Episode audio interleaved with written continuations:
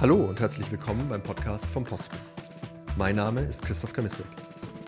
In diesen Tagen jährt sich zum 30. Mal der Fall der Berliner Mauer am 9. November 1989. Und über diese dramatischen Ereignisse sprechen wir heute mit einem Zeitzeugen, mit Dieter Reinl, dem deutschen Botschafter in Burundi.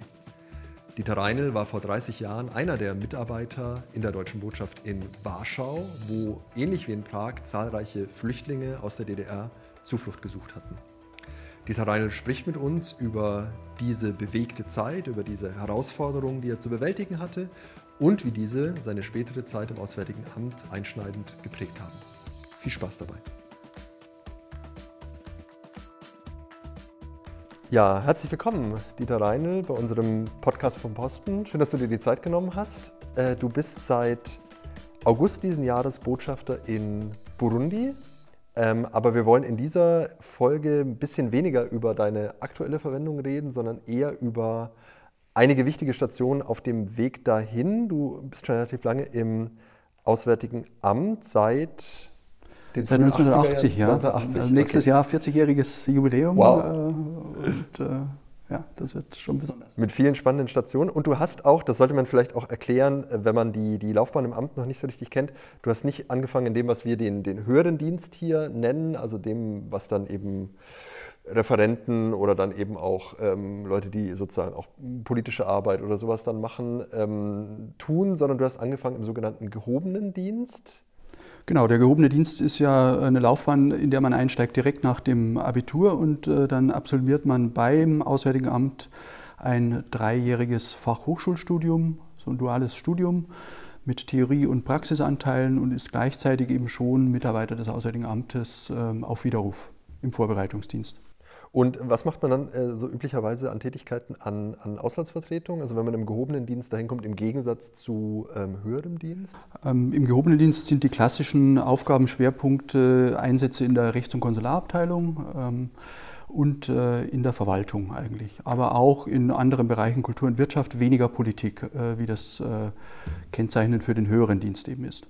Und wir wollen heute vor allem reden über gleich deine, deine erste Auslandsverwendung, dann seit Mitte der 80er Jahre. Du bist nach Warschau dann gekommen, 1985. Genau. Konnte man sich das aussuchen oder wie war damals so die, die Postenauswahl? Nee, das war äh, ganz anders. Ähm, also äh, groß aussuchen konnte man sich das damals nicht. Es gab wie heute das System, dass es diese Vakanzenlisten äh, gab aber wesentlich weniger strukturiert, als das heute der Fall ist. Also heute hat man so einen Vorlauf von einem Jahr, das war damals überhaupt nicht so. Äh, und es gab auch noch keinen einheitlichen Versetzungstermin, sondern äh, es wurde durchs ganze Jahr hindurch versetzt.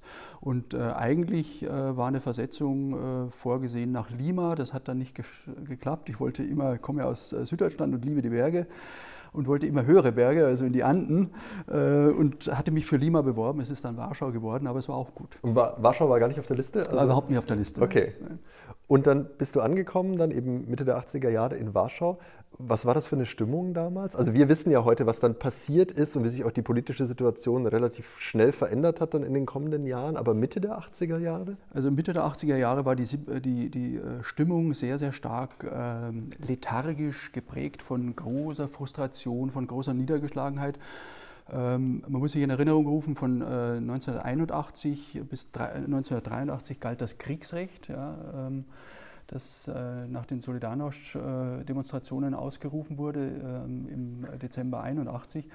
Und ähm, es war dann 83 aufgehoben worden, aber irgendwie war das ganze Land und die Menschen dort waren in so einer Stimmung, hat wieder mal nicht geklappt. Ja, es zieht sich ja durch die polnische Geschichte, diese äh, Serie auch von, von Widerstand, der immer wieder ähm, äh, erfolglos dann war. Äh, und ja, war, alle waren ganz lethargisch und es war eine ganz seltsame Stimmung dort. Und was waren so deine Tätigkeiten dann, als du angefangen hast? Das war äh, wirklich äh, für einen jungen Menschen, der ich damals war, ein junger Mitarbeiter im Auswärtigen Amt, wirklich super interessant, weil es ging dann los äh, letztlich mit Themen, die alle einen Geschichtsbezug hatten, ja, zur deutsch-polnischen Geschichte, die ja schwierig waren. Also ähm, einerseits gab es natürlich in Polen auch äh, ehemalige äh, Angehörige der deutschen Wehrmacht, die Kriegsopferrenten bekamen. Äh, und äh, auf der anderen Seite eben des Spektrums standen äh, ehemalige ähm, Insassen von Konzentrationslagern, die dieses die, die, diese Lagerhaft überstanden haben. Das gab ja dann nicht so viele, ja, aber die bekamen dann auch ähm, teilweise Entschädigungen und Opfer pseudomedizinischer Versuche. Also da wurde man als junger Mensch schon sehr, sehr hart mit, der, äh, mit den äh, dunkelsten Seiten der deutschen Geschichte äh, täglich im Beruf konfrontiert. Mhm. Und Haftfälle waren damals noch so mein. Also Deutsche, die, Deutsche, in, die Polen in Polen dann inhaftiert worden sind. Aus welchen Gründen ist das passiert? Das meiste waren Schmuggeldelikte. Es lag natürlich irgendwie nahe, dass man Antiquitäten und solche Dinge, die es dort gab und die dort für wenig Geld angeboten wurde, da war natürlich die Versuchung für viele groß. Und es gab damals natürlich ähm, durch viele Aussiedler auch immer schon sehr, sehr rege Beziehungen zwischen äh, unseren beiden Ländern auf äh, zivilgesellschaftlicher, persönlicher Ebene. Ne? Und da war natürlich dann für viele die Versuchung groß, sich da in Polen zu bedienen und das über die Grenzen, illegal über die Grenzen zu schaffen. Und da hast du wahrscheinlich was gemacht, was heute auch zu den Aufgaben von, von Auslandsvertretungen gehört. Du hast wahrscheinlich dann auch Inhaftierte besucht in Haftanstalten und Betreuung angeboten und äh, ja, Hilfestellung durch die, durch die Botschaft dann. Genau, ja. Und äh, wir haben einfach dafür Sorge getragen, dass, dass regelmäßige Besuche stattfanden, dass die Haftbedingungen äh, in Ordnung waren und ähm, haben dann äh, versucht, auch für Freilassungen äh, gegen Kautionszahlungen äh, uns einzusetzen, was häufig geglückt ist, weil es eben keine Schwerstverbrechensdelikte waren, sondern eben Schmuggeldelikte und solche Dinge. Da konnte man häufig dafür sorgen, dass die Menschen ähm, gegen Kaution entlassen wurden und sogar das Land verlassen durften.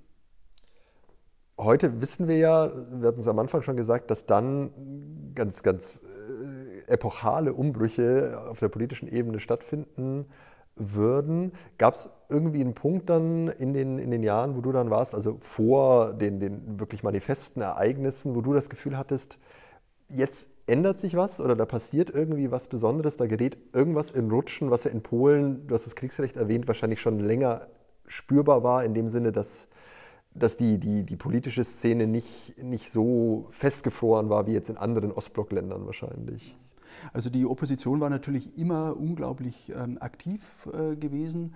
Die Polen waren ja insgesamt auch in ihrer ganzen Geschichte immer ein aufmüpfiges Volk. Ja, es war ja überhaupt nicht so, dass ähm, man sich vorstellen muss, äh, wie anderswo in Ländern des Warschauer Paktes und unter sozialistischer Herrschaft, äh, dass die Mehrheit der Bevölkerung da irgendwie mit dem Regime war, sondern die waren eigentlich alle geistig gegeben, dagegen.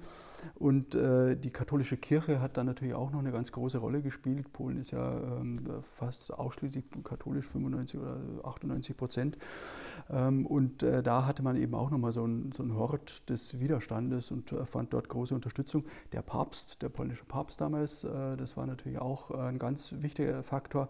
Und von den externen Faktoren würde ich dann schon nochmal sagen, äh, Glasnost und Perestroika von Gorbatschow. Also da war schon irgendwie auch für die Polen klar, es tut sich auch in unserem Blocksystem etwas und äh, es lohnt sich vielleicht wieder quasi die Kurbel wieder anzuschmeißen. Ne? Ich hatte ja gesagt, dass es anfangs sehr, sehr, sehr, sehr lethargisch war und ab 86 Gorbatschow, da merkte man dann schon wieder irgendwie, fassen die Leute wieder Mut. In, in, Deutschland hat man, glaube ich, wenn man an diese, diese Wendezeit denkt und dann vor allem auch an Deutsche, die äh, zum Beispiel an Botschaften waren, als Botschaftsflüchtlinge, vor allem die Bilder aus äh, Prag vor Augen. Das liegt sicher daran, dass der, dass der Außenminister, das Genscher dann dort war, diese berühmte Ansprache dann dort gehalten hat.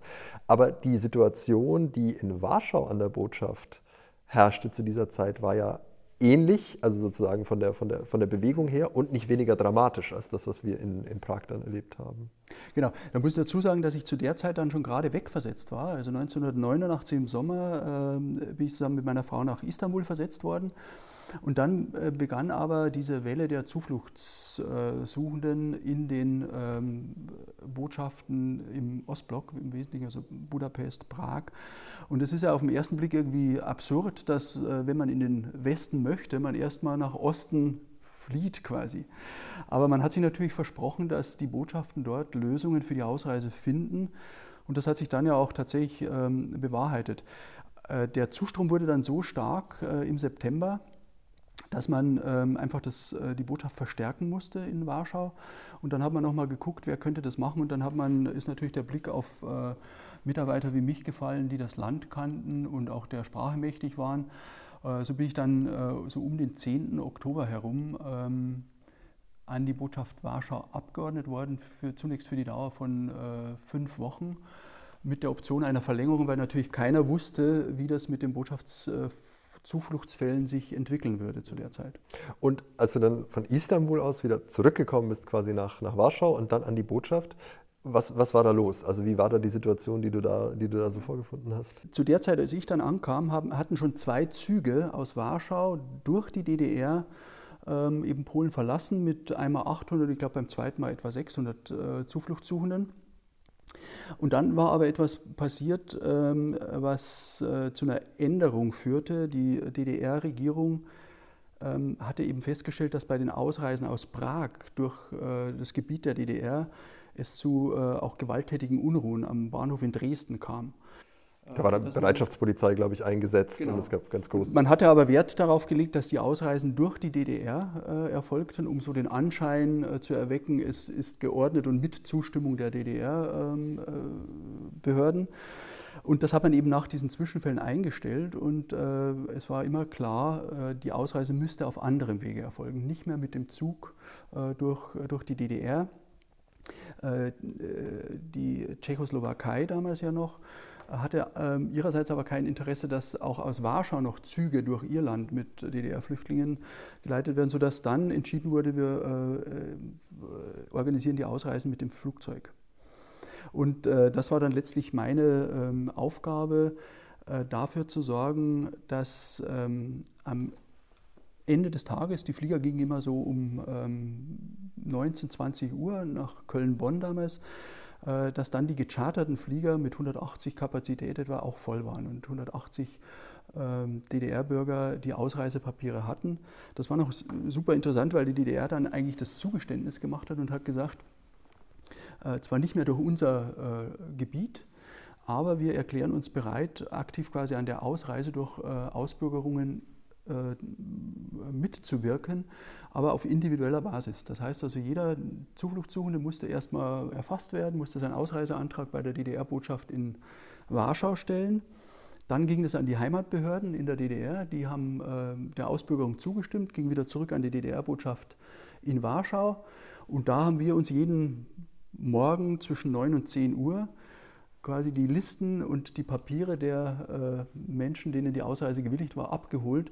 Und dann mussten wir die in 30 verschiedenen Camps äh, in einem Radius von bis zu 50 Kilometer um Warschau herum äh, einsammeln und äh, am Abend äh, auf den Flieger setzen. Das heißt, die Menschen waren nicht nur, was man vielleicht ja denken könnte, gerade wenn man diese, diese Bilder der, der, der überfüllten Botschaftsgelände sieht, in den Botschaften, sondern sie waren dann eben auch untergebracht, dezentral äh, um, um das ganze Stadtgebiet dann auch. Genau, das, das war der entscheidende Unterschied zur Situation in Prag. In Prag ähm, musste die Botschaft das ja ohne Unterstützung der tschechischen Behörden äh, lösen. Und ähm, in Warschau hatten wir dann äh, die Situation, dass äh, Tadeusz Mazowiecki, der erste nicht-kommunistische Ministerpräsident, äh, der ja siegreich aus den Wahlen hervorgegangen ist, dann auch die Amtsgeschäfte übernahm und ab dem 13. September im Amt war und äh, sofort gesagt hat, ähm, er würde, obwohl er dazu vertraglich verpflichtet äh, gewesen ist, jedenfalls keine DDR-Bürger in die DDR zurückschicken gegen ihren Willen.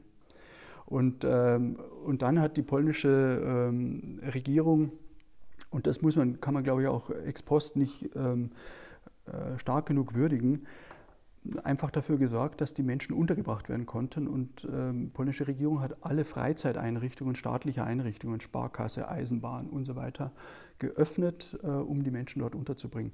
Sodass der Druck auf die Botschaft selbst relativ gering war. Dort erfolgte die Erstaufnahme. Die Menschen, die dann kamen, wurden dort registriert und verbrachten eine, maximal zwei Nächte in der Regel dort an der Botschaft und wurden dann ähm, weiter vermittelt in eins der Camps, wo sie dann in, in so einer ja, in so einer Freizeiteinrichtung sehr geregelt untergebracht wurden. Trotzdem wussten zumindest am Anfang wahrscheinlich die meisten ja nicht genau, was jetzt passiert, oder? Also in, in Prag kennen wir das ja, diese, diese eruptiven Bilder, als eben Genscher dann kommt und dann eben sagt, ihre Ausreise ist, äh, ist, ist bewilligt worden und das geht dann unter im allgemeinen Jubel. Also da gab es sozusagen einen Punkt, wo klar war, es gibt so eine gewisse Entspannung. Ähm, die, die Leute, denen du begegnet bist dann in diesen, in diesen Unterbedingungen, hatten die so eine Erwartung, wie es weitergeht oder was, was, was dachten Sie, was jetzt passiert, als Sie dort dann angekommen sind? Ja, also die Spannung war natürlich riesig und ähm, äh, wie ich vorhin schon gesagt habe, das waren ja alles individuelle Entscheidungen und die dauerten ähm, in Einzelfällen mal kürzer und mal länger.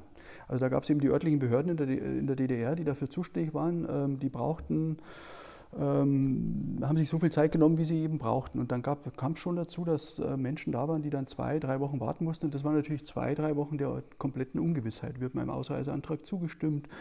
Die Frage, äh, wie lange hält dieses, ähm, diese ja, nie schriftlich fixierte Vereinbarung, dass eben der Ausreise zugestimmt wird, äh, ändert sich nicht doch etwas und ähm, die DDR zieht die Zügel wieder stärker und straffer an. Gibt es vielleicht eine Veränderung auf polnischer Seite? Ähm, also das waren alles offene Fragen, die zu einer großen Unsicherheit führten. Ähm, und ähm, ja, es, es, war natürlich kein Fall wie der andere. Wir hatten ganz viele Sonderfälle, äh, die ich dann auch zu betreuen hatte, also Sonderkategorien von äh, äh, Zufluchtssuchenden. Äh, das war natürlich auch nochmal super spannend. Ja. Was waren das für Kategorien?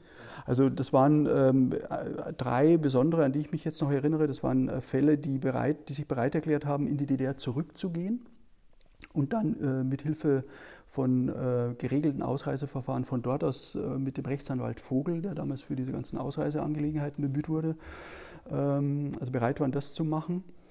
Die zweite Gruppe, das waren die, die äh, eben nicht mit dem Flieger reisen konnten, weil sie mit dem Auto geflohen waren und ihr Auto nicht, wie so viele andere, auf Warschauer Straßen einfach stehen lassen äh, und, äh, wollten und entsorgen wollten, sondern mit ihrem Trabant oder mit ihrem Wartburg in die Bundesrepublik reisen wollten. Für die mussten wir Ausreisen über Schweden mit Fähre organisieren. Also das war schon ähm, so die deutsche Variante der Flucht ja, mit dem eigenen Auto.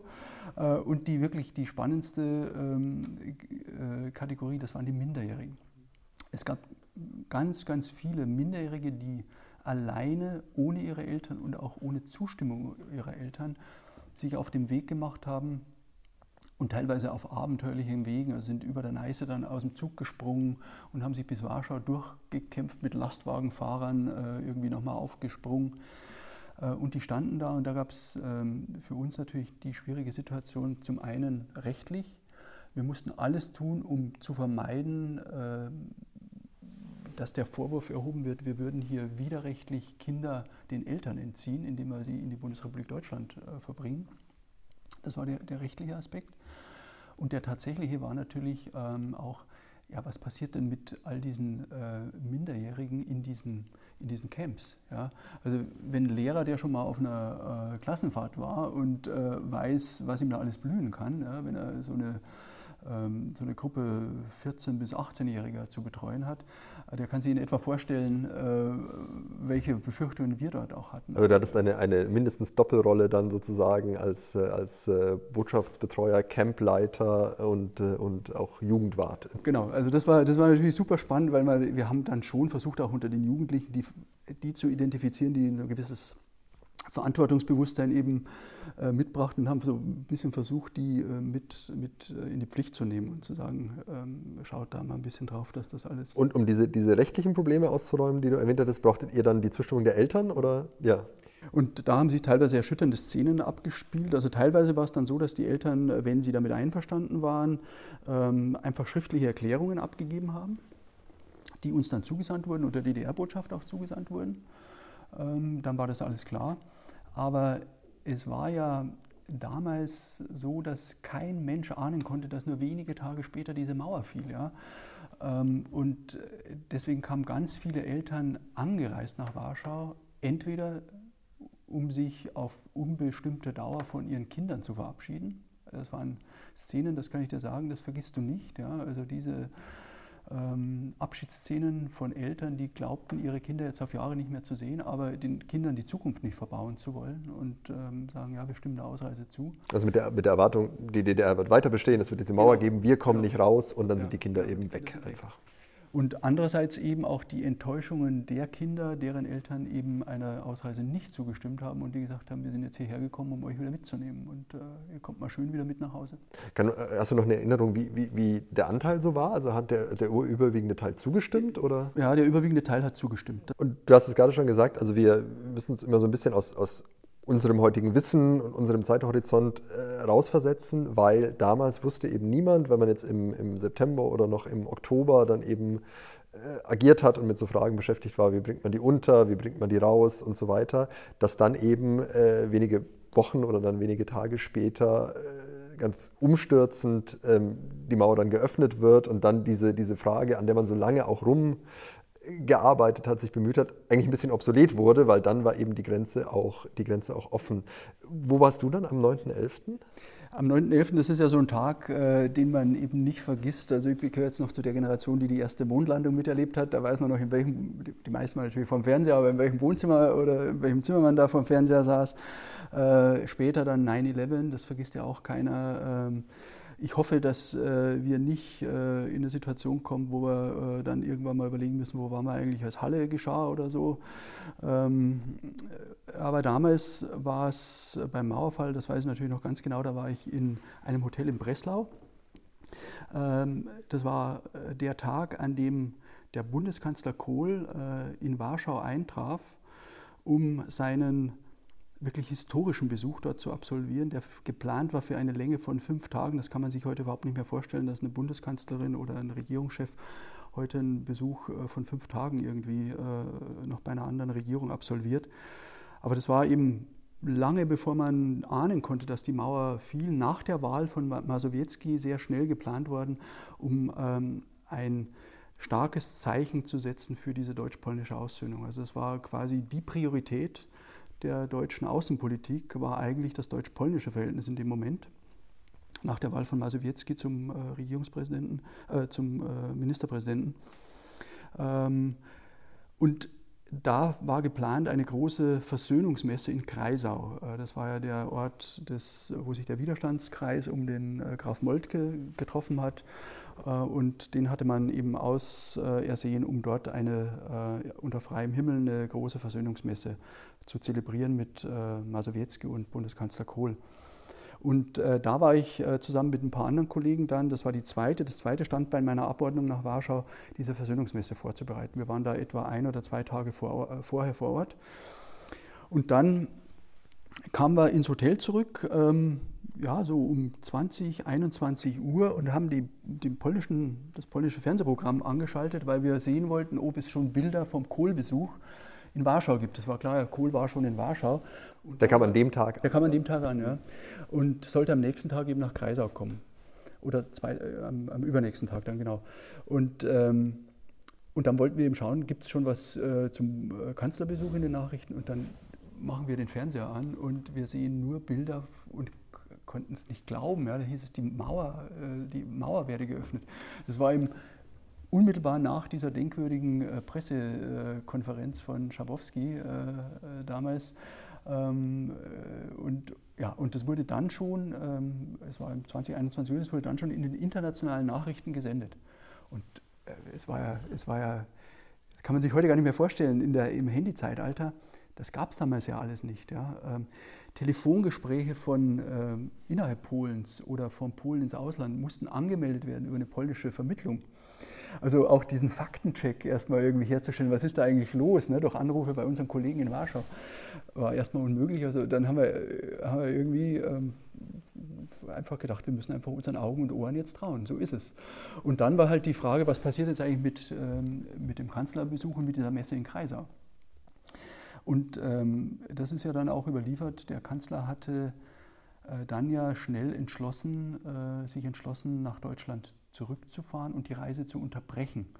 Und die Polen hatten natürlich eine äh, riesige Angst davor, dass, äh, wenn er erstmal weg sei bei so einem Ereignis, dass er dann nicht wieder zurückkommt und wollten das eigentlich verhindern und wollten ihn davon überzeugen, dass er nicht äh, nach Berlin äh, fährt am nächsten Tag.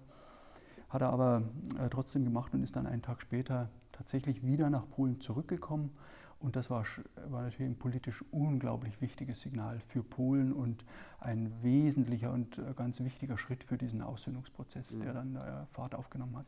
Und diese Messe selber, hast du noch eine Erinnerung, wie die, wie die Atmosphäre dann war? Ja, die Messe, die Messe selbst, das war natürlich, ähm, also insgesamt war diese ganze Zeit, das war so dicht, diese fünf Wochen war natürlich der absolute Höhepunkt meines dienstlichen Lebens im Auswärtigen Amt. Es gab in fast 40 Jahren unwahrscheinlich viele äh, tolle Ereignisse äh, und Begegnungen, aber das war natürlich so kondensiert, was da passiert ist und man war eben äh, mitten, mittendrin in der, in der Geschichte.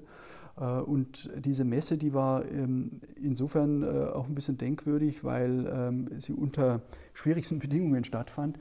Als Kohl dann ja erstmal musste man sie verschieben wegen der Unterbrechung der Reise. Äh, dann kam er wieder und dann gab es so starken Nebel, dass er nicht wie geplant ähm, am frühen Morgen äh, fliegen konnte nach Breslau, sondern es war klar, er muss irgendwann mitten in der Nacht schon, das zeichnete sich in der Nacht schon ab, dass am nächsten Morgen äh, kein Flugbetrieb möglich sein würde, mitten in der Nacht im Bus dorthin fahren. Äh, ansonsten war das natürlich genau ähm, dieses äh, Symbol, das von dieser Messe ausging, die Umarmung von Masowiecki und, und Kohl, die eben quasi ein, ein ähm, äh, fotografisches Dokument dieser Aussöhnung ist, ähnlich wie man das kennt von dem Händedruck Mitterrand-Kohl. Äh, und, äh, ja, oder, oder auch, ich will es in, in, diese Dimension vielleicht nicht erheben, aber schon so in etwa das, was man so im, im mentalen Archiv dann mit sich trägt, wie der Kniefall von Brand in Warschau. Also das war schon eine, eine hohe wichtige Symbolik, die da ausgegangen ist. Und das ist auch heute noch Bezugspunkt. Äh, Kreisau ist heute eine, eine, Jugendbegegnungsstätte, die sich in dieser Tradition sieht und eben heute für die Zukunft und in die Zukunft hinein eine ganz wichtige Versöhnungs- und Friedensarbeit leistet. Was passierte denn, äh, nachdem jetzt die, die, Mauer gefallen war, äh, ganz wörtlich, und, äh, und dann eben dieser Besuch stattfand mit den Menschen, die auf Ausreise warteten, also in Polen? Also das äh, Lustige war, dass wir die äh, Menschen, die wir äh, tatsächlich mit, mit ihren Autos auf die Fähren gebucht hatten, die sind teilweise tatsächlich nach dem Mauerfall noch auf die Fähre gefahren. Ja, und, und weil es gebucht war und für die war es dann wieder so ein, wir konnten es nicht mehr stornieren, für die war es dann noch so ein nettes Bonbon. Ja, also sind, sind dann über Schweden gefahren. Ansonsten konnten natürlich alle dann erstmal wieder zurück, auch in ihre eigenen Wohnungen und konnten dann ihre da war man sich ja dann schon sehr, sehr schnell sicher. Dann wurden die Camps auch sehr schnell geräumt und die Menschen sind zurück in die DDR in aller Regel in ihre Wohnungen und sind dann, äh, haben sich dann eben neu sortiert, ob sie dort bleiben wollten. Äh, klar, es war auch die Wiedervereinigung noch lange nicht in Sicht. Ja. Es war auch ein, ein Prozess, äh, wo überhaupt noch nicht klar war, in welche Richtung es laufen würde. Aber jedenfalls der, der, der Druck der Flucht war war weg. Mhm. Und dann ist dieser, dieser quasi Sonderstab, der dann also mit dir ja auch und mit anderen aufgebaut worden ist, an der, an der Botschaft in Warschau, ist dann wahrscheinlich auch wieder abgebaut worden, als man diese Aufgabe dann nicht mehr extra dazu. Das waren also diese beiden äh, Sonderbelastungen ähm, äh, der Botschaft, die Zufluchtsfälle und äh, eben der, der große Kanzlerbesuch. Da kamen natürlich auch nochmal viele Kollegen, die früher mal an der Botschaft waren, um das zu unterstützen. Das war dann äh, Geschichte im wahrsten Sinne des Wortes. Und ähm, ja, dann ist die Botschaft eben wieder dazu übergegangen, den Weg in die Normalität zurückzufinden. Ich wurde dann schon ganz schnell, äh, bin dann zurückgeflogen, glaube am 15. oder 16. Nach Istanbul dann. Istanbul, ja. Mhm. Du hast schon gesagt, das, das, sind, das sind Bilder und, und Eindrücke aus dieser dichten Zeit, die hängen geblieben sind. Du, du, standst ja ganz am Anfang eigentlich deiner, deiner Berufskarriere und hast das da schon mitgenommen. Ähm, was, was dich so geprägt hat. Kannst du nachträglich sagen, was, was du so jenseits dieser, dieser, dieser Bilder und dieses Emotionalen mitgenommen hast? Also gibt es irgendwas, wo du an späteren Stationen dann sagen würdest, da hat sich das irgendwie nochmal niedergeschlagen, was ich da für eine Erfahrung gemacht habe? Du warst ja dann also in Istanbul, das war dann eine, eine Station, du warst dann in Paris später auch. Ähm, jetzt bist du auf deinem Posten als, als Botschafter. Gibt es aus der Zeit was, was dich professionell begleitet sozusagen? Ja, was mich professionell ähm, sehr, äh, glaube ich, auch äh, geprägt hat, war gerade in dieser Zeit dieser ähm, hohe und großartige Team Spirit, also dieser Teamgeist, der da herrschte, an der Botschaft selbst, aber ähm, das waren ja nicht nur Botschaftsmitarbeiter, ähm, es wurde ja der Stab oder die Mannschaft verstärkt durch Mitarbeiter von der Bundespolizei, durch ähm, äh, Mitarbeiter des Deutschen Roten Kreuzes, äh, Im Übrigen auch das polnische Rote Kreuz, das eine fantastische Unterstützung da geleistet hat, durch äh, ein Ärzte-Team Deutsch-Polnisch. Ähm, also waren ganz viele ähm, Menschen, die eigentlich mit der Botschaft nichts zu tun hatten äh, und die dann in einer hohen Arbeitsbelastung, mit großem Stress wirklich toll funktionieren mussten und, äh, und das hat ohne große ähm, Eingewöhnungszeit, die man füreinander hatte. Ja. Ich kam dahin, aus Istanbul kommt, und musste am ersten Tag äh, dann diese Koordinierung für die Ausreisen übernehmen und, äh, ja, und dann eben diese Einzelfallbetreuungen.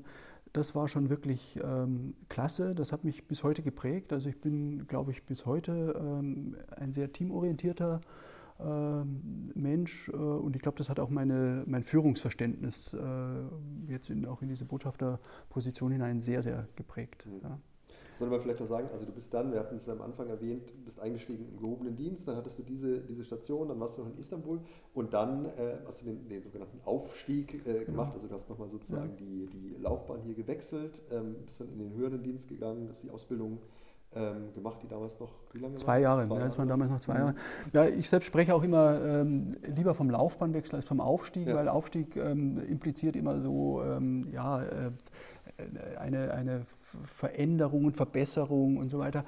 Ähm, ich habe das damals wirklich äh, überhaupt nicht gemacht ähm, aus Unzufriedenheit mit der Laufbahn des gehobenen Dienstes. Ich hätte mir gut vorstellen können, das auch zu machen.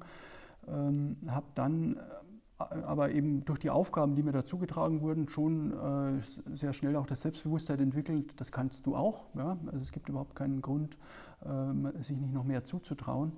Ähm, und wurde, hatte auch immer Vorgesetzte, muss ich äh, ehrlicherweise dazu sagen, die das auch gefördert haben. Ja? Das ist vielleicht auch etwas, was ich mitnehme, zu schauen, dass man Mitarbeiter wirklich äh, fordert und damit fördert.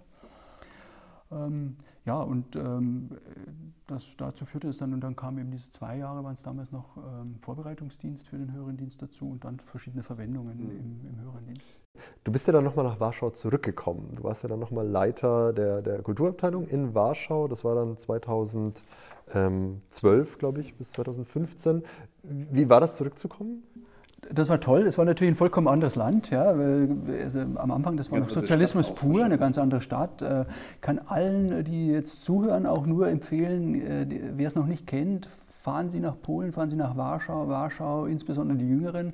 Das ist eine total äh, lebendige, absolut lebenswerte Stadt, gerade für, für junge Leute mit einer unglaublichen Szene, ja, Kulturszene. Und insofern war natürlich die Verwendung da als Leiter der Kulturabteilung toll, weil ich mit unglaublich ähm, interessanten Menschen da zu tun hatte äh, in der Kulturszene. Äh, sie war aber äh, auch nochmal, da hat sich dann der Kreis nochmal so ein bisschen äh, geschlossen, äh, die sogenannte Erinnerungskultur, also all die Dinge, die mit den dunklen Kapiteln der deutsch-polnischen Geschichte zusammenhängen, waren auch in diesem Bereich mit angesiedelt. Und das ist dann schon nochmal sehr, sehr bewegend. Und das ist aber eben auch Teil dieses gelungenen Aussöhnungsprozesses gewesen, dass wir an Jahrestagen von ähm, Gedenktagen äh, die Möglichkeit hatten, in kleinen Dörfern auch aktiv zu sprechen, dass das gewünscht wurde. Ähm, Dörfer, die, äh, die die SS niedergebrannt hat. Ähm, und wenn man dann äh, so viele Jahre später da steht und ist ein eingeladener, gern gesehener Gast, äh, den man bittet, das Wort zu ergreifen, ähm, das lässt einen natürlich alles andere kalt und das sind eben auch nochmal äh, solche Momente, die sich wirklich einprägen, ähm, so in, in die eigene äh, Persönlichkeit. Ja. Und ähm, ansonsten war es natürlich ein tolles Wiedersehen mit ähm, Menschen, den wir auch sehr schätzen. Der äh, spätere Botschafter, äh, jetzt äh, zuletzt in, in, in, Russland, der damals bei meinem zweiten Einsatz dann Botschafter in Warschau war, Rüdiger von Fritsch, äh, der zur Zeit unseres ersten Aufenthalts eben junger Referent in der politischen Abteilung war. Äh, und mit dem wir dann diese Erfahrung teilten, dass gerade unsere polnischen Kontakte alle wussten, dass wir da waren, dass wir verstanden haben, was in diesen 30 äh, Jahren knapp, äh, die dazwischen lagen, ähm, passiert ist, oder 25 Jahren, die dazwischen lagen, passiert ist, welche Entwicklung dieses Land genommen hat. Ähm, das war ein Privileg, das uns bei unserer Arbeit eben sehr geholfen hat, weil die Menschen wussten, die haben auch die andere Seite noch erlebt. Ja, Dieter Reinl, vielen Dank, dass du uns mitgenommen hast auf diese Reise von den Warschau-Stationen jetzt eben nach, nach Burundi, nach Afrika. Ich glaube, das war gerade jetzt für unsere Folge zum, zum 9.11. nochmal ein spannender Einblick, wie sich dieses Ereignis wirklich niedergeschlagen hat. Hier auch ganz konkret bei Mitarbeiterinnen und Mitarbeitern im äh, Haus. Und ich glaube, gerade auch die Einblicke in diese vielleicht ein bisschen weniger bekannte Erfahrung, Warschau gerade in der Umbruchszeit, ist was, was äh, viele sicher interessiert hat. Vielen Dank, dass du dir die Zeit genommen hast und äh, alles Gute auf dem aktuellen Pass. Sehr gerne, vielen Dank.